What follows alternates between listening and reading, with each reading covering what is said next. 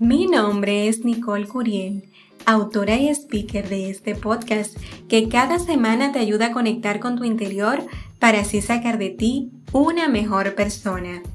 Y este es el episodio número 22, el poder de la gratitud.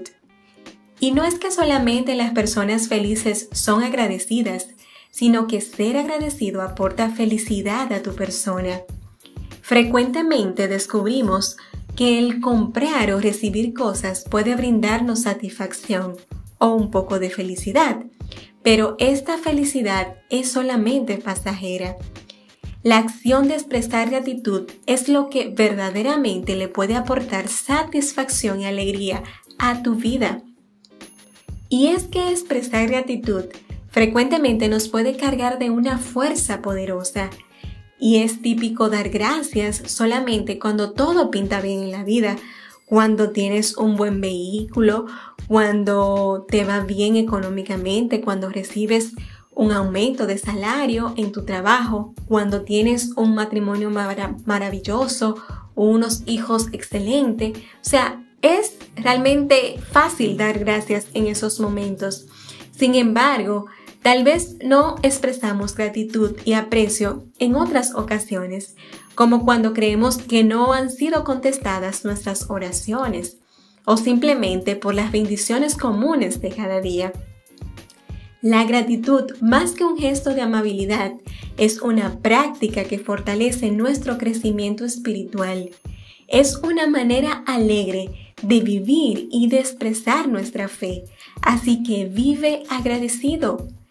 Y es que dar gracias demuestra la comprensión de que Dios te ama y que todos los sucesos de tu vida tienen la intención de bendecirte y de desarrollar para tu bien y para tu crecimiento.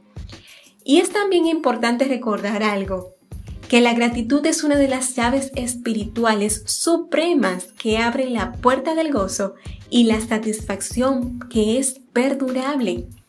Así que lo mejor de la gratitud es que nos brinda aún más y mejores cosas por las cuales estar agradecido. Así que nunca te canses de agradecer. Tal vez encuentres difícil expresar gratitud en ciertas ocasiones, como cuando algunas cosas van mal o cuando tu oración parece que no es contestada. Pero ánimo, porque en Filipenses 4:6 dice, no se aflijan por nada, sino preséntenselo todo a Dios en oración, pídanle y denle gracias también. Así que al mantener una actitud de agradecimiento, estimulas la glándula positiva de tu mente y haces que la glándula negativa se vaya reduciendo.